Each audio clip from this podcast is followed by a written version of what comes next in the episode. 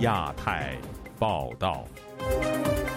各位听众朋友好，今天是北京时间十月二十五号星期二，我是和平。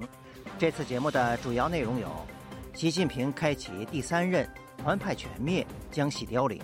中国迈入亲信治国新时代。本台专访前中共中央政治体制改革研讨小组办公室成员吴国光。习近平乌青冷对胡锦涛，党内已无派。满朝皆男臣，中共二十年来首次没有女性进入政治局。二十大闭幕，胡锦涛身体不适离席，外界热议他看似非自愿离场的政治信号。欢迎您收听亚太报道。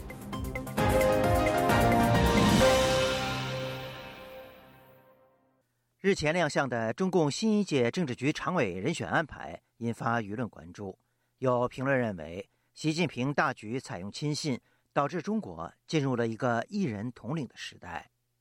下面请听本台记者古婷的报道。备受关注的中共二十届一中全会本周日确认，习近平、李强、赵乐际、王沪宁、蔡奇、丁薛祥及李希共七名政治局常委。这一人事组合出乎外界意料，引起热议，但多持负面态度。《纽约时报》中文网本周一发表楚百亮题为《中共高层大洗牌后，谁会对习近平说不》的文章写道：“习近平在中国共产党为期一周的全国代表大会上，史无前例地获得了第三个任期，这完全在人们的意料之中。”文章写道：“习近平对中共最高权力机构政治局常务委员会的成员全部换成了自己的亲信。他还任命了一些国内安全官员、军队指挥官、理论家、工程师和技术专家进入了规模更大的政治局。这凸显了他加速追求让中国作为军事和技术超级大国崛起，同时将国家牢牢置于中共控制之下的野心。”海外时事评论人士宗涛对本台表示：“李克强、汪洋意外出局，现任副总理胡春华并没有进入新一届政治局常委，他甚至没有进入二十届政治局委员会。这表明领导中国改革开放四十年的中共领导人派系全军覆没。”他说：“江湖里那个时代结束了，一统江山。”但是只有打这个牌，觉得他一切都是为了人民，一切都是为了江山，这种可能会一股暗流。所谓红色基因、红色政权、红色江山，他的三红理论，不要发紫，不要发黑。而且你发现没有啊？现在真正没有人呀，那是一叶知秋。中国经济上现在就国进民退。《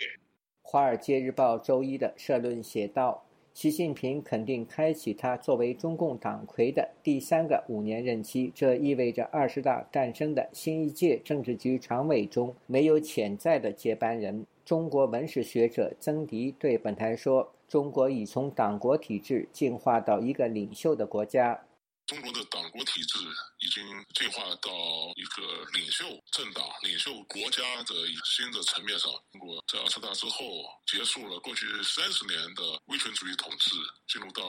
一个国家、一个政党、一个领袖的阶段。BBC 报道引述澳大利亚国立大学亚太学院讲师宋文迪分析称，在面临国际上的压力时，习近平考虑的是凸显统治力。而非展现宽宏大量。新常委阵容传递的一个明确信号：赢家通吃的政治时代已经来临。资深媒体人耿女士对本台说：“从此以后，中国进入了毛泽东时代。这个二十大就是中国毛泽东时代的一个开始。有的老说九大坏，九大是啊，毛泽东那是绝对的红太阳啊。”但是选择的接班人是林彪，林彪成了副统帅之后，他所干的就是要停止文革，要恢复生产，所以因此葬身温都尔汗。起码他还做了一个正确的决定，选择了一个正确的接班人。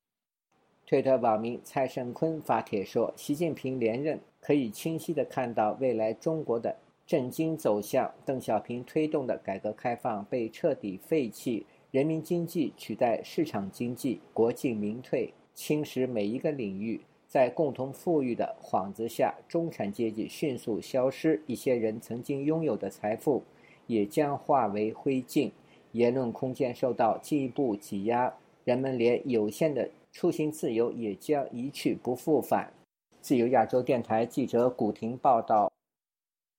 中共二十大终于落下帷幕，习近平如期获得党总书记连任，政治局常委和委员的人事安排。也以所谓的“习家军”占据多数，而这一切对于中国社会究竟意味着什么？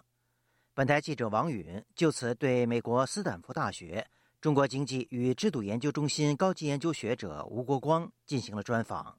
下面请听专访的内容。吴教授您好，那么现在中共二十大的结果已经出来了，呃，从这个常委的名单来讲，大家都认为是习近平全部拿下。那么，其中尤其受到关注的是李强，他是排在第二位，所以大家都认为他是很有可能担任总理。但是，李强这种资历的话，他担任总理，在中共历史上有过吗？我想李强呃，应该会在呃下来的两周或者是四周以内会增补为呃国务院副总理。那么到明年的三月出任国务院总理的话呢，期间还有大约半年的一个见习期。副总理出任总理，呃，这个呢，在中共的历史上很多。事实上，从呃历史上来看，这个比如说赵子阳，从四川省委第一书记，那么然后啊兼了一次全国政协的副主席，就是一个名目了。然后到北京来，就直接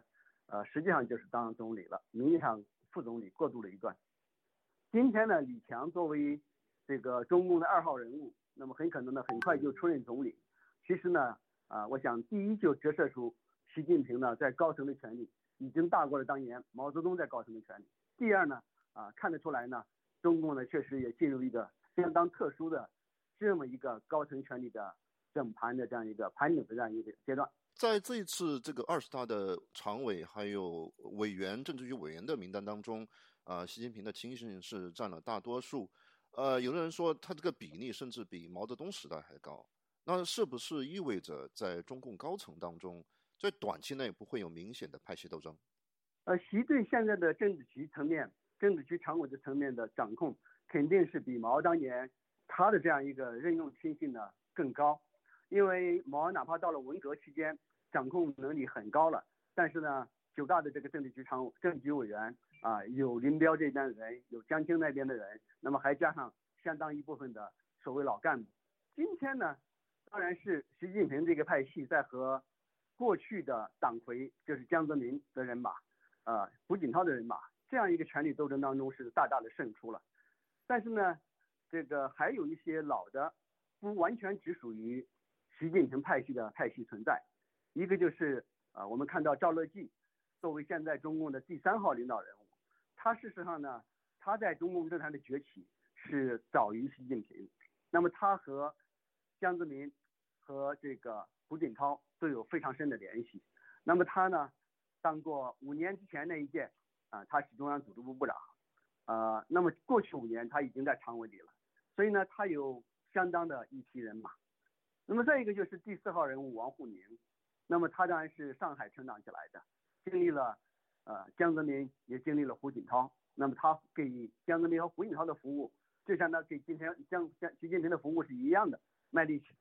呃，那么当然呢，他因为没有在这个党政第一线主政的这个位置上工作过，所以呢，可能没有那么大的这个自己的帮派人马。但是呢，在他的背后，也不是不隐隐的代表着来自上海的某种利益。所以这个老派系呢，虽然已经难以构成对习近平的制约平衡，但是呢，老派系的还是存在的。那么更重要的是呢。新派系马上就浮现出来了，因为习近平作为一个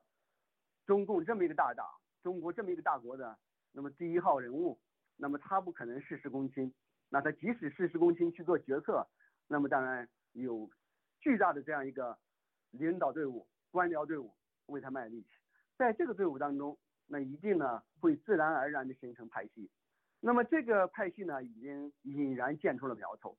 啊，比如说在。我们能够预见到的国务院领导层当中，那么李强做了总理，这个是不是就会把一些人啊，他过去比较熟悉，他认为比较能干啊，带到国务院来呢？我想这个是可以预见的。嗯，好，这是一个很完整的一个分析，呃，但是其实我们从另外一个角度讲，就还是有一帮人我们必须要讨论，就是说所谓的红二代或者太子党，在这一次中委的名单当中，就是几乎没有看见这样的人，呃，包括像李小鹏、布小林都落选了，那这是不是说红二代政治的时代已经过去了？呃，我不这么看，因为习近平本身就是红二代，嗯。所以习近平的当政呢，就表示是中共红二代的当政。但是中共红二代作为一个群体，第一呢，啊，他们的年龄基本上都已经到了退休的年龄。呃，我们知道李小鹏应该是一九五九年出生了，呃，布小林好像是一九五八年出生，哎布小林还身体不好。那么所以这样一些人呢，在这次退出，我想呢也不是啊非常让人惊奇的。那么当然现在又有了红三代，这个包括像。胡锦涛的儿子胡海峰，那么过去还有其他的一些，呃，因为他们不是习近平的亲信，所以他们将来从政的前景呢也不看好。但是呢，总体来讲呢，由于习近平一个人在红二当中，红二代当中呢一人独大，那么这样呢，他也不愿意看到其他一些红二代还坐在他的身边，那么还有一些这个这个权利，这个是他不喜欢的。再补充一点呢。呃，其实这次在高层当中呢，还有其他一些红二代，比如说张幼霞，那么他是一个非常典型的红二代。政治局中委的这个呃人数啊，呃一般是二十五人，他有个差额选举选举的这样一个要求，但是实际上现在只有二十四人，这是有可能是因为什么原因发发生这种现象了呢？至于二十五人变成二十四人，呃，实际上呢，我要讲的就是中共的所有的这些领导位置，它的数目。是没有规定的，嗯，那么这个呢是中共进行制度上的操控的一个很有意意思的现象。我们知道，在毛的时代，中共中央副主席那可以一个，也可以五个，啊，一度甚至还是七八个。那么在邓的时代，中共中央政治局常委啊曾经六个过，啊，也有六个这么一个数，当然也有五个，啊，也有这个什么样的奇数数都有。那么只是最近几年呢？中央政治局的成员呢，在过去几届中固定的二十五，但这并不表示说二十五就是一个规定，就是一个规范。实际上，这都是高层进行这个权力上的讨价还价，最后谈出来的一个结果。还有一个问题，我们必须谈到，就是胡锦涛他在二十大闭幕会议上他的退出内幕。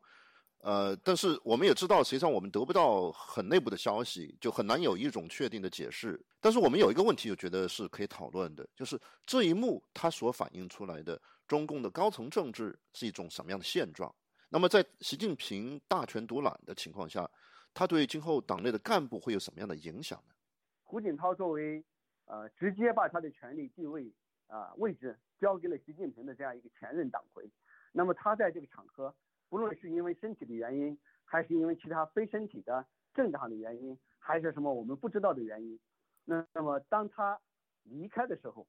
不管是怎么样离开的，那我觉得呢，如果你们是真的重视老少之间的团结，如果真的是所谓啊为了尊重前任领导人，那你们至少给他一个起码的尊重，这个在台上的领导人至少可以各个起来和他握握手告个别吧。还不讲台下的人，呃，可以鼓掌欢送了，这个也是完全没有的。那么这个没有呢，恰恰戳穿了前面那一个，让这些老领导人到这来干什么呢？啊，一样不过是给现任领导人站台，显示所谓团结，这个团结是非常虚假的。好，我最后问您一个问题，那么这一次张幼霞她是超龄留任，他已经七十二岁了，那么。这样的话，对中国军队的动向会有什么样的影响呢？尤其是对台湾问题，现在大家都很关心这个台海的局势。我觉得张又侠留任呢，呃，确实是一个这次的一大看点。呃，因为呢，他的年龄已经高达七十周岁，是非常突出的一个呃留任的例子。这个看点呢，还在于，呃，他是习近平非常倚重的军队的将领。所以呢，我觉得张又侠的留任，首先是因为他和习近平的关系，他对习近平的所谓忠诚，那么习近平呢要通过他啊来掌握中国人民解放军。当然呢，我们也看到还有啊何卫东，这个从一个呃这个即将退休的这样一个将领呢，啊一把提到军队的这个第三把手，就是仅次于习近平和张又侠。那么很可能在未来呢，他就是啊直接指挥战争的这么一个前线角色。所以也可能呢，张又侠也好，何卫东也好，他们在任五年，不过是进一步加速中共对台海战争的准备。那是不是就一定就开始打起来了？因为战争这个事情，甚至在他打的前一夜啊，如果你没有特殊的军事情报，只是作为一个一般的观察家的话，那我们也很难做这种预判。感谢吴教授百忙之中接受我们的采访。以上是本台记者王允就中共二十大人事安排对美国斯坦福大学学者吴国光进行的专访。随着中共二十大闭幕，中国最新的政治领导格局也已尘埃落定。在最新的中共中央政治局当中，不见女性成员，也打破了中共二十年以来的惯例，形成全员男性的局面。下面请听本台记者经纬的报道。在刚刚闭幕的中共二十大上，最新产生的由二十四人组成的政治局中，没有一名女性的身影。回顾上一次没有女性进入政治局，要追溯到一九九七年的中共十五大。自中共建政以来，最高决策层的中央政治局常务委员会中尚未有女性常委。但根据不成文的惯例，在党内权力的第二梯队——中共中央政治局中，至少还有一个席位交给女性。然而，二十大形成的最新政治局打破了这一惯例，形成了全员男性的格局。在美国长期关注女性权益的中国民联副主席吕金花说。习近平在党内清洗异己、建立习家班，尚且不在乎外界反对。性别平衡并不是习近平政治议程的优先事项，在行动上他会更加专断独行。他说：“你想给他提高了更文明的层次上，那还得尊重一下，像不像样还做一下。可是没有，就明确公开告诉你们，不管你们西方的文明啊，尊重女性方面，他一点都都不给顾及到，几乎在女性在他眼里边，几乎几乎就是一个工具，你想用就用，不想用不用。”吕金花认为，女性在中共决策层中尚无话语权，民间争取女性权益进程的推进会愈发艰难。据《纽约时报》近期报道，最有资格晋升为常委的孙春兰已经超过退休年龄，将于今年退出政治局。外界关注的热门人选之一，贵州省委书记盛怡琴，也只是与其他十一名女性一起进入了二百零五人组成的中共领导层第三梯队的中央委员会。而另两位热门竞争者，全国妇联主席沈月月和中央纪委副书记郁红秋，这次甚至连中央委员都不是。据统计，在最新一届的中央委员会中，女性占比从百分之五点四下降到百分之四点九。在一百七十一名中央候补委员中，女性仅有二十二名。人权组织中国妇权创始人张晶告诉本台，女性权益在如今的中国，甚至比不上毛泽东时代。他说：“这就是完全的，就是倒退到毛泽东时代的时候，甚至于比那个时代还要差了。那以前的呢，居然是花瓶，起码它还有一个花瓶插在那里。现在就这个面都不要了，脸都撕下来，全部不要了，赤裸裸的就来了。那习皇帝想干什么就干什么了。这帮男人坐在一起，他们想想怎么样折腾就怎么样折腾。”中国开国领导人毛泽东曾在一九五零年提出“妇女能顶半边天”的口号。在日前的中共二十大开幕式上，中共总书记习近平也承诺坚持性别平等的基本国策，但现实却不如承诺所说的美好。张晶认为，由于女性领导者的缺席，以后中国还会有更多政策侵犯到女性权益。《纽约时报》援引了澳大利亚悉尼大学研究中国性别与政治的高级讲师陈明路的话说：“这确实发出了一个信息，即中共对提高女性的政治地位没有兴趣。”他还表示，中共确实还是一个男性主宰的政党。南华早报也发文分析说，这是政治多样性的倒退，可能会进一步抑制女性参与中国政治的能力。被中国网球名将彭帅指控性侵的前中共中央政治局常委兼前中国国务院副总理张高丽，仍端坐在二十大会场内。截止目前，中共尚未对张高丽做出任何公开处理。二十大后，中国政坛高层没有女性的一片天，是真实的新时代。自由亚洲电台记者经纬华盛顿报道。在中共二十大闭幕会上，前总书记胡锦涛被工作人员带离会场的尴尬一幕继续受到舆论关注。虽然中国官方随后表示胡锦涛在会议期间身体不适，但这一说辞仍难以平息外界的质疑。下面请听本台记者古婷的报道。中共前总书记胡锦涛在二十大闭幕会上被工作人员从大会主席团习近平的身旁带离会场，这一过程被记者拍摄并放到网上，由此海内外强烈关注，各种解释如排山倒海般的摆上了西方媒体的重要位置，有的用胡锦涛被离场，有的称被架走、被强行带走。或被当众羞辱等，而中国官媒新华社在推特发消息称，当时胡锦涛身体不适，工作人员为了他的健康状况着想，陪他到会场旁边的房间休息。关注中国二十大的学者庞新华反复看了胡锦涛在工作人员的引导下，迈着碎步而且快速从习近平和栗战书的身边离去。似乎念念不舍。他周一对本台说：“胡锦涛当时很不高兴，他很不高兴，好像他要说话，他不愿意走。我几次要要求发言，不给他机会，是一尊呃一个眼色就授意把他弄出去。在大会上，我还列了个提纲，在一尊的左手，在胡的右手。他走的时候要把提纲拿走，人家就没让他拿，被这个一尊一把摁住了。”一张纸都没让他带，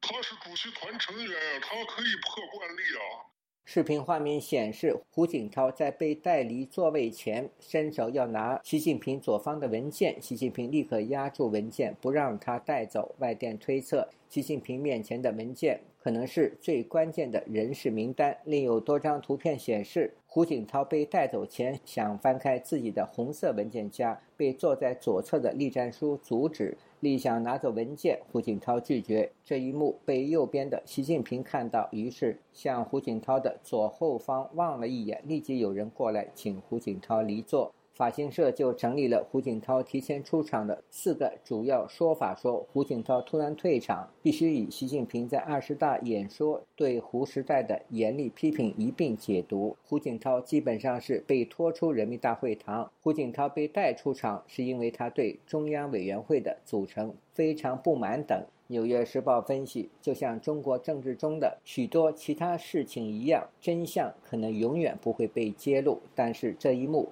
在记者被允许进入大厅后不久发生，其事件至少有暗示性的。BBC 驻北京记者写道。要么胡锦涛确实有严重的健康问题，要么展示了中国强权政治的一面。一个代表旧时代的领导人被象征性的带走。河北学者张成接受本台采访时说：“西方世界曾经寄希望于中共内部通过温和派进行改良，现在终于看到中共党内已经无人有能力改变现行政策。”他说：“现在其实。”中国社会形势基本上已经到了直通的下坡路了，唯一能阻止这个东西的可能就只有是战争啊等等这些东西，其他都没有，内部已经没有任何改良的空间了。总有一些人就幻想着有一个改革派，有一个领袖，有一个精英，现在终于没有幻想。就在中共二十大政治局常委名单揭晓当天，中国网络警察再度提升对网民言论的控制，不过仍有网民用“完蛋”一词表达对新常委的不满。中国社交媒体微博弥漫着悲观色彩，完蛋成为了微博上的热词，好像要完蛋了，完蛋了，已经没救了，能跑就跑吧，一切都结束了，完蛋了，加速吧，一夜回到上世纪等，突然出现在多个账户。其后，“完蛋”一词在微博被封杀，有网民用“母鸡下完蛋”来躲避单词“完蛋”被封的命运。自由亚洲电台记者古婷报道。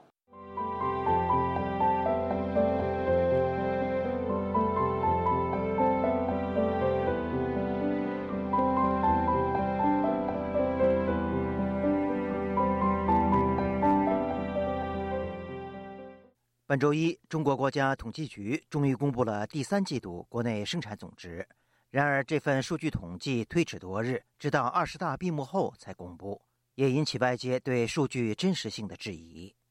下面请听本台记者黄春梅发自台北的报道。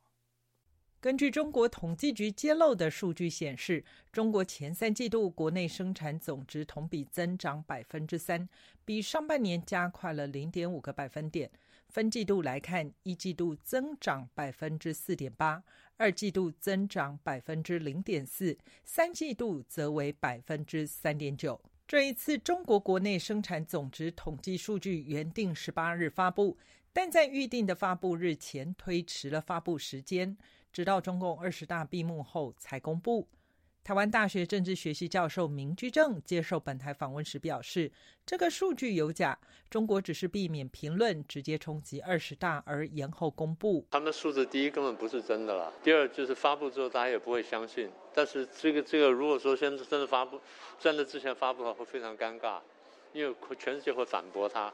大家会举出很多具体数据说你根本达不到这个数字。二十大闭幕后第一个交易日，港股重挫，恒生指数周一下跌超过一千点，跌幅达百分之六点四，远逊于亚洲区内其他市场。报道指，北水从港股通净买入超过六十四点五亿港元的港股，外资则从沪股通、深股通净卖出超过一百七十九亿元人民币，为沪深港通开通以来单日走资纪录。明居正在一场座谈会中指出，中国内部面临就业、失业问题，房地产延烧到金融危机，共同富裕与地方财政问题。如无意外，中国财政与经济还是会缓慢下行。即将接掌国务院的李强非以财经见长，副总理应该会找具财经背景的人士。除了内部之外，中国经济外部也受到美中贸易战影响。对美国的这贸易依赖呢，超过它总总部经济收入收入的百分之二十七上下。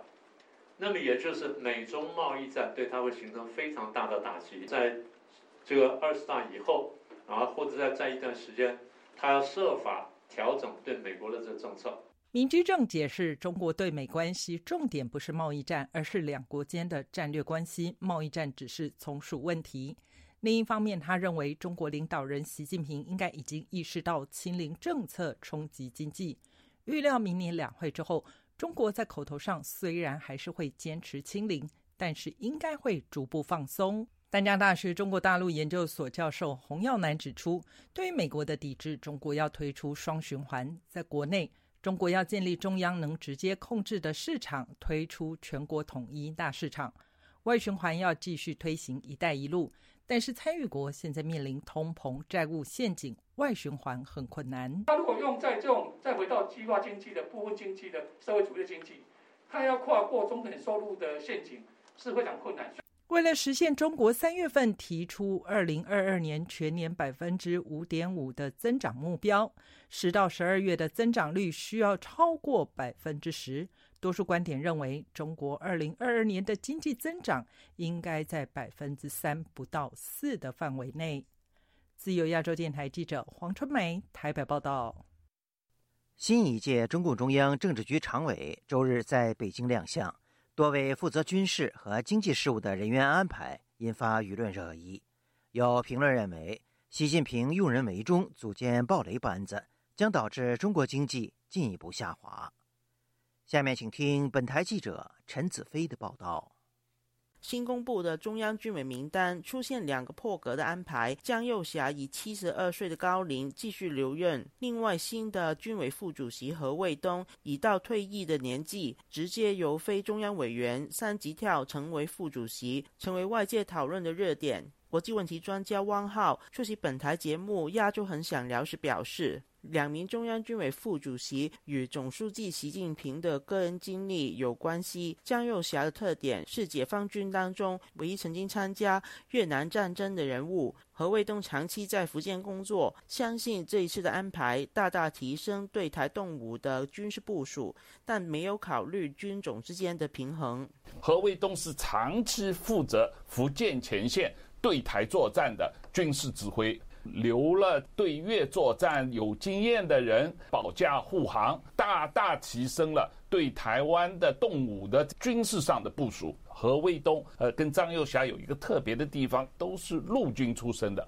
没有考虑到所谓海军啊、空军啊这种军种之间的平衡，完全是从政治上来角度的考虑。台湾军事评论员齐乐义表示，新一届的军委有一半是新人，需要有旧人留下来。估计张幼霞的连任与军改的工作有关，是合理的安排。虽然何卫东的安排比较特别，但何卫东从背景和能力。都符合习近平的用人需求。中央军委选人有两大的特点，第一个是绝对的忠诚度，这是一定的。经过郭伯雄、徐才厚，加上上一届的房峰辉跟张扬，习近平会很很小心这个忠诚度，绝对的配合是绝对要的。然后专业度嘛，还是要有一定的能力，因为你要去执行这个任务，他比较看重有实战经验的。何卫东是比较特别，那人家也做过两个大区，一个是西北战区的。副司令员、陆军司令都不战区，这个资历是可以的。他认为，解放军现在已经有应急和处理突发情况的力量，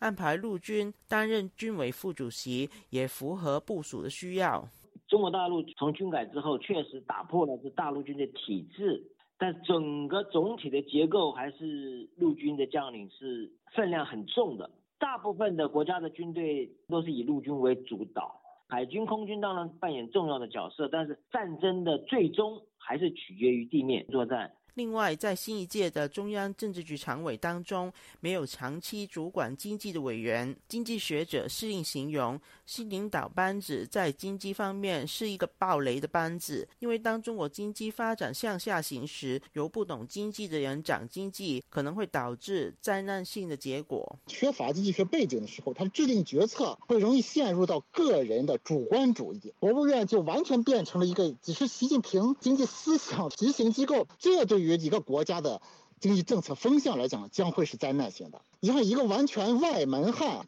他没有管理全国性的经济通盘考虑的这么一种经验。他怎么下手？从哪里开始？对于宏观经济当前中国的经济病根开这个药方，他都不知道。到明年的三四月份之后的话，中国经济进一步下滑，李强的话只能会把李克强留下的这个摊子搞得更杂，进一步的把中国的经济往下拖。至于担任发改委主任多年的何立峰能否起到协助的作用，施林表示，从何立峰过往的表现可见，他只是执行习近平的命令，尽管相对其他常委和政。政治局委员比较有经济的背景，也起不了救中国经济的作用。何立峰呢？他呢还是 习近平这一派，所以说为了。忠实的执行习近平的政策，把内循环为主体，以公有制倡导国有经济这么一条向左转的这个方向，让国务院的最后的这个李克强的这个任期当中，其实他的政策效果是大打折扣的，而事倍而功半。这样的人将来成为刘鹤这个角色，而且他还没有入常啊，所以说其实何立峰的这个作用是非常有限的。施令相信新的班子会导致国际投资者加快撤离中国的速度。撤资桥的规模将会更大更快。就亚洲电台记者陈子飞报道。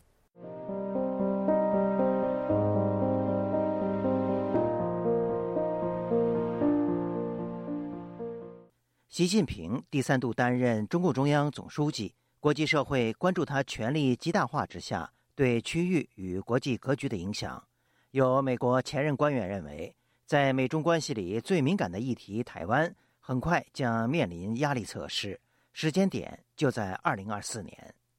下面请听本台记者唐媛媛的报道。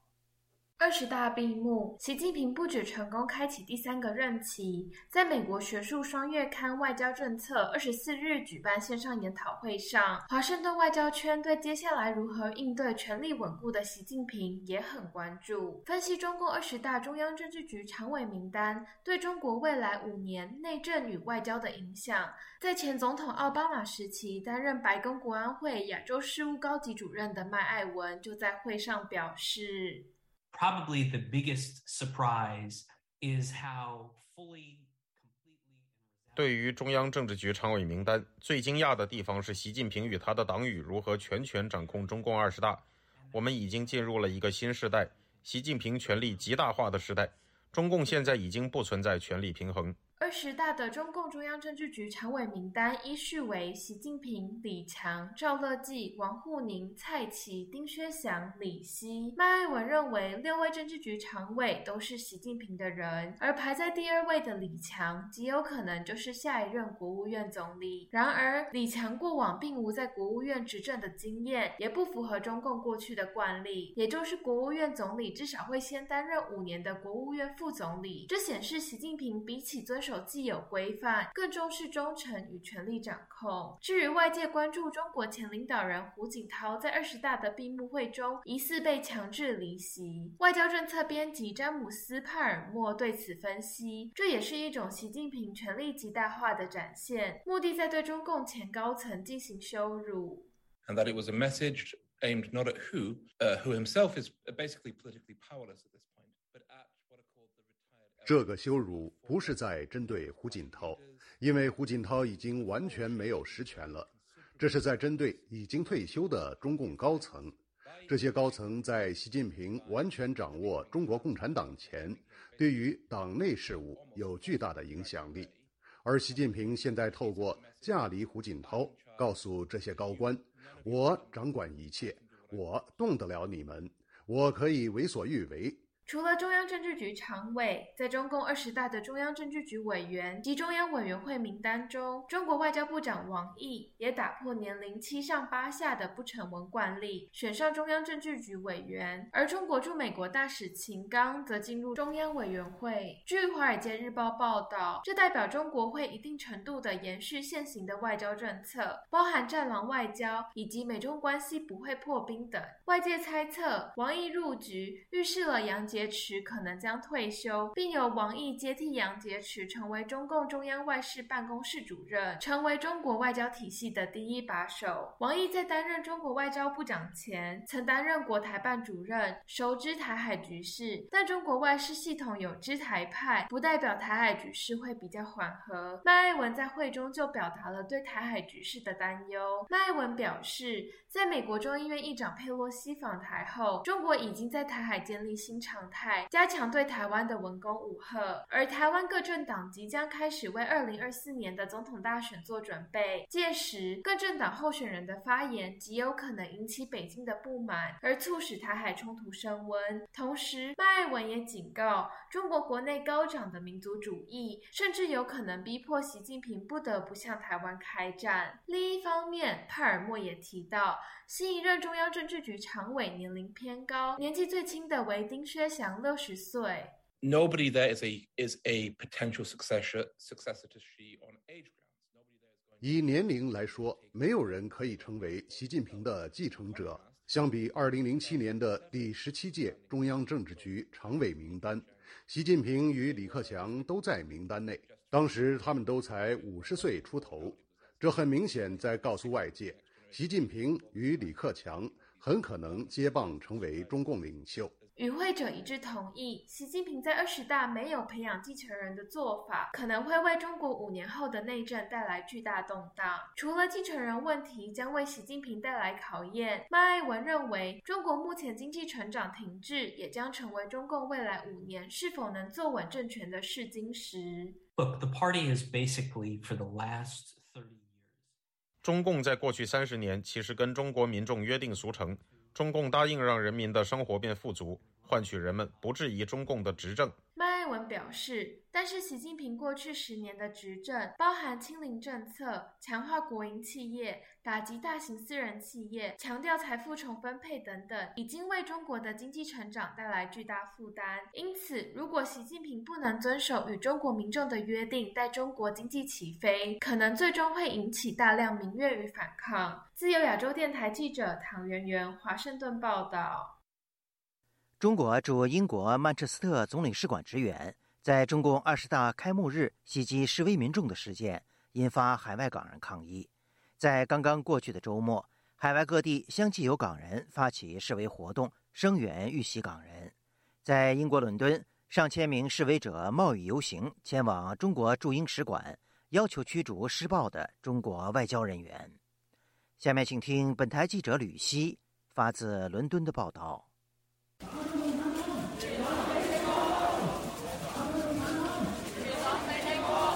国驻曼彻斯特总领事馆职员把香港示威者拖进使馆殴打的一幕，激起了全球港人的愤怒。在英国伦敦，过千名示威者周日由唐宁街首相府出发，游行到中国驻英国大使馆，谴责曼城中国领事馆人员的袭击行为。上个星期的曼城冲突，有一张讽刺习近平的漫画海报而起。中国外交官不满示威海报，侮辱中国领导人，冲出使馆抢走海报，触发冲突。周日伦敦游行的主办方特意复制这一幅漫画，并举起巨型标语，要求英国政府驱逐施暴的中国外交官。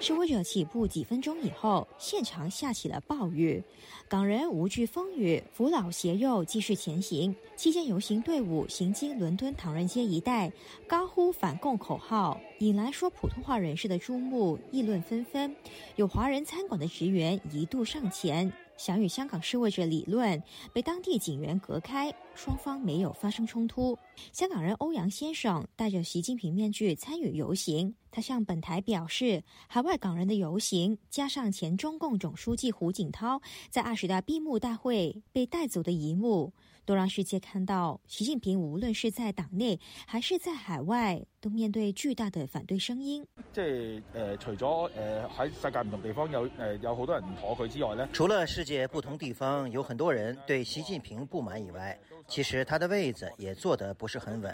你可以看到，前總書記胡錦濤也想反他，海外和中國國內也一樣。在港人的游行队伍当中，也出现了中国留学生的身影。他们以简体中文写下“不当哑巴”、“习近平下台”等的标语，声援香港人。中国留学生 Mo 向本台表示，中国驻曼城总领事殴打香港人的事件使他非常生气。他认为大陆人和香港人本是同胞，也都是被中国共产党压迫的人。他表示，作为大陆人，必须支持香港人的民主运动，共同发声。他向本台承认，由于家人都在国内，加入游行难免会有恐惧，因此他和朋友都是戴着口罩、帽子和墨镜来隐藏身份。但是他觉得，即使恐惧，也应该勉力发声。为了保护他的身份，以下我的同事读出：就算我们恐惧，我们也是要做这个事情。革命就是需要顶着恐惧去做这个事情。它并不是一个安全和平的东西。你要改变，你要颠覆这个压迫你的政权，你就是要顶着威胁去做一些事情。必须站出来，没有明天了，没有再可以等的时间了，因为习近平已经要当皇帝了。我覺得必須要每個人都出來發聲。對於習近平連任並帶領習家軍掌控中國領導層，他形容感到意外也不意外。意外的是，沒有想到習近平真的如此過分，一人掌控所有權力。但是他認為，中共的體制就是會滋生獨裁者，即使不是習近平，也會有其他獨裁者出現。不過他希望習近平繼續獨攬大權以後，會有更多的中國人覺醒。共同推翻恐怖政权。除了中国留学生以外，部分在英藏人、蒙古人和维吾尔人也都加入了支持香港人的游行队伍。在英乌克兰人还在游行起步以前为香港人打气，赢得全场掌声。沿途不少游客和当地人向港人查询游行的目的。有香港示威者拿着传单，给他们讲解曼城袭击事件的前因后果，以及中共压迫人民的情况。当地人 Nicky 手持写着“光复香港时代革命”的旗帜，加入港人游行行列。他认为英国政府对事件的回应不够强硬，应该驱逐涉事的中国外交官，甚至应该考虑关闭中国驻英国大使馆 I NEVER THINK THE UK GOVERNMENT'S doing UP HONG KONG WE MADE A PROMISE TO THE PEOPLE 我认为英国政府对香港做的并不足够，我们对香港人许下了承诺，答应我们会支持他们，照顾他们。英国政府会怎样对待做出同样行为的外国领事馆？就应该以同样方式对待中国领事馆。英国政府应该拿走涉事中国外交官的外交豁免权，并关闭中国大使馆。英国政府有责任保护逃离香港的人。人权组织香港监察创办人罗杰斯发言的时候提到，曼城中国外交官失袭事件并不是单一的事件，而是中国外交官向习近平表忠的行为，揭示中共政权的本质。他说：“中国外交官有外交豁免权，因此英国政府不能对他们作出检控。呼吁英国政府不要以警方调查为借口，而应该尽快把涉事的中国外交官列为不受欢迎人士，驱逐出境。”游行队伍晚上抵达中国驻英国大使馆，使馆明显加强保安，在门外架起围栏。并派出多名非华裔保安把守，不过中方人员没有现身回应示威者的诉求，示威者最后和平散去。而除了伦敦，全英国还有十个城镇在当天举行游行、集会等活动。全球多个国家也有港人在周末上街声援遇袭港人，并向中共说不。自由亚洲电台记者吕希，英国伦敦报道。十月二十三号，一批示威者。在中国驻美国洛杉矶领事馆外举行抗议集会，并展示了一幅讽刺中共领导人习近平连任的画像。这幅名为“皇帝新衣”的画像，当天也在南加州大学校园内展出，引起不少过往学生围观。下面请听本台记者孙成的报道。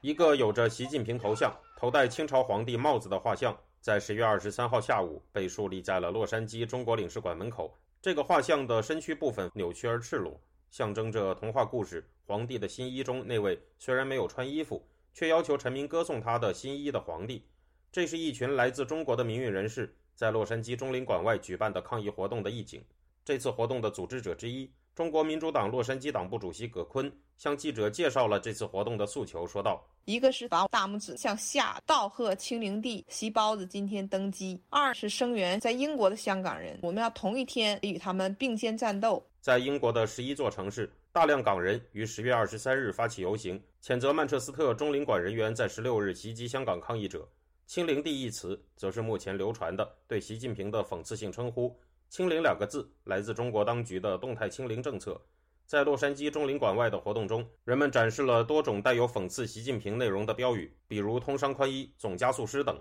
并上演了讽刺习近平连任的街头行动剧。习近平带领王沪宁、李强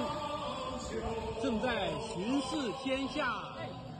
在这段旁白和清末国歌《巩金瓯》的伴奏下。街头行动剧中的习近平扮演者用滑稽的方式表演了习近平在连任之后巡视天下的场景。在活动中，人们展示的标语也包括“不要核酸，要吃饭；不要封锁，要自由”等模仿四通桥抗议者的内容。随着中共新一届政治局常委的亮相，有不少分析人士指出，七名常委除习近平本人之外，都是习近平信任的人。曾在中国从事法律工作的本次活动参加者李毅告诉记者。他希望这次示威活动能引起全球人士的注意和声援，并表示，新的政治局常委名单大家也都看到了，他就是一个草台班子，是一个独裁昏君加六个溜须拍马的奴才组成的草台班子。这样的草台班子统治十四亿人，他们将把中国带入地狱。人民如果再不反抗，从他们的统治下解脱出来的话，只会有悲惨的下场。同一天的晚些时候，一名来自中国的留学生在参加完中领馆外的示威后。将身躯扭曲的习近平画像带到了南加州大学校园内进行展出。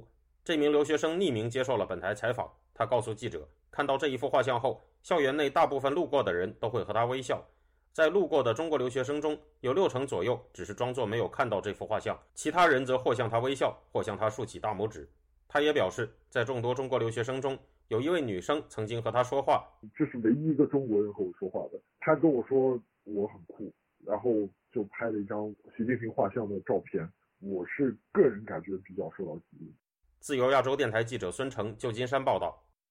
十月二十三号，近百名抗议者聚集在加拿大多伦多中国领事馆前，抗议中国的“战狼外交”。此外，有政府官员表示，加拿大将与中国经贸脱钩。下面，请听本台记者柳飞发自温哥华的报道。大约有一百名来自中港台、新疆、西藏社区等抗议者，星期天聚集在多伦多中国领事馆前。他们不仅举着“打倒中共、送中归西、手足称手足”等标语，也有人装扮成习近平皇帝的模样，还焚烧了中国国旗，以抗议中国专政，表达对英国曼彻斯特中国领事馆殴打香港抗议者的不满。多伦多抗议活动的发起组织是 Somebody，该组织的发言人一名表示：“我们可以 demonstrate 一样的动作，可是是要 remind 他们，他们不可以，就是即便我们这样烧你们的国旗，可是你们还是没有 right 可以去阻止我们，因为我们没有伤害到任何人，而且这是加拿大，这里是一个有言论自由的地方。”加拿大香港监察的负责人卡尔弗利。香港资深对冲基金经理人钱志健和民政全球副主席盛学等都在场发表了演讲，呼吁加拿大各界要关注中国毁坏香港民主和侵蚀自由世界等一系列负面的影响。对于习近平在二十大后赤裸裸的呈现一人独霸、宛如皇帝的局面，让包括加拿大在内的西方国家更警觉了。加拿大创新科学及工业部长商鹏飞二十一号访问美国华盛顿，出席了一场与商业界的活动。他演讲时明确提到，加拿大想和中国经贸摆脱紧密关系，转而寻求更信赖的合作伙伴。他说：“我们想要脱钩，与中国脱钩，与世界上其他不具有相同价值观的政权脱钩。人们希望与那些真正拥有相同价值观的人进行贸易。”随后，商鹏飞在与媒体见面时也强调，加拿大和美国等盟国要保持更密切的供应链的关系。Of the North American supply chain, Canada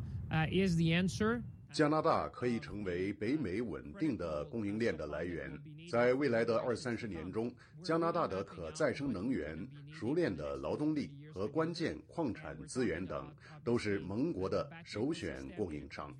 这是加拿大最近两度强调进一步亲美疏中。本月十一号，加拿大副总理方慧兰在华盛顿访问时，也公开呼吁民主国家要加强彼此的经济和军事上的联系，贸易上要紧密合作。曾经担任总理特鲁多的外交政策顾问、渥太华大学公共与国际事务研究生院院长罗兰·帕里斯表示。渥太华在贸易政策上明显是转变了，想要确保加拿大的企业不会站错边，不要与以美国为首、重视国家安全的方向不一致。加拿大华人政治事务委员会共同创办人林文说。加拿大和美国的对华政策步调绝对会保持一致，如此可以确保加拿大的经济利益不受影响。因为中国如今只有习近平一个人说了算，缺乏经济治理的人才，中国的经济非常不乐观。他这个几个常委是学历最差的，然后地方政绩也最不佳，他完全就是 promote loyalty，对吧？而且习近平他的形式是最意识意识形态化，而且最极端的。这种领导人的背景来处理目前最棘手的一个问题，那最后一定会是一个灾难性的悲剧啊！自由亚洲电台记者柳飞，温哥华报道。中国的民主人士依然坚信真理，运用非共产主义世界的内部政治。和社会改革的力量，海洋升温还有酸化，海洋生物多样性已经。那么毛泽东的文革就确实可以跟斯大林的大清洗中国近年来对俄罗斯的援助金额相当于对非洲各国总和。亚太时政历史构成，异议者见地，弱势者心声。兼听则明，听自由亚洲电台播客，了解中国多一点。苹果、谷歌及 Spotify 等各大平台均可订阅，免费收听。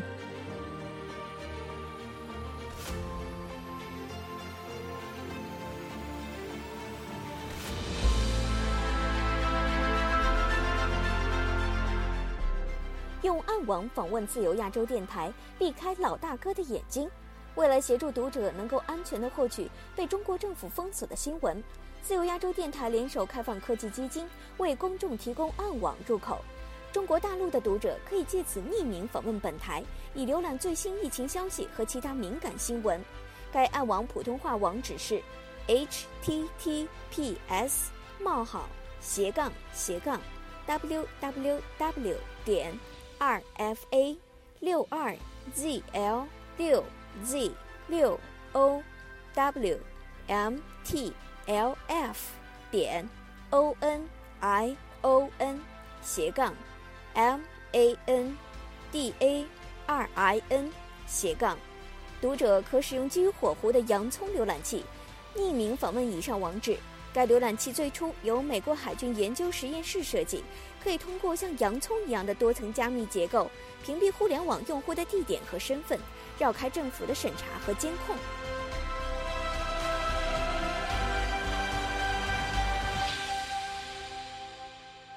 节目最后，我们再来关注一下最近发生的一些热点事件。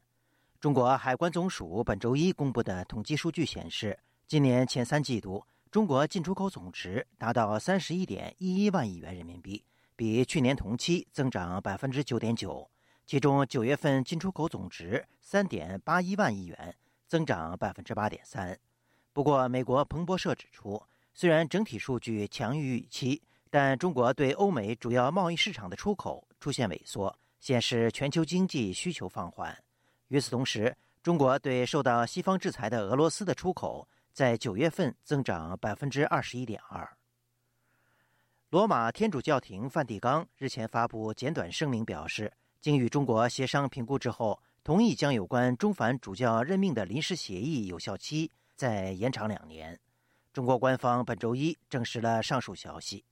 据悉，上述协议于二零一八年九月二十二号达成，但具体内容却从未公开。天主教会内部也对该协议存在争议。据路透社的报道，自秘密协议达成以来，仅有六位新主教获得任命。继日本和澳大利亚日前签署双边安全协议之后，中国外交部发言人汪文斌本周一在例行记者会上不点名的予以抨击。他表示。亚太地区不需要军事集团，更不需要挑动阵营对抗、鼓动新冷战的小圈子。美联社的报道说，日本和澳大利亚签署的双边安全协议包括了军事、情报、网络安全及太空等多领域合作，以对抗日益强硬的中国导致的安全前景恶化。听众朋友，亚太报道节目到这里就播送完了，感谢您的收听，我是和平。我们下次节目时间再见。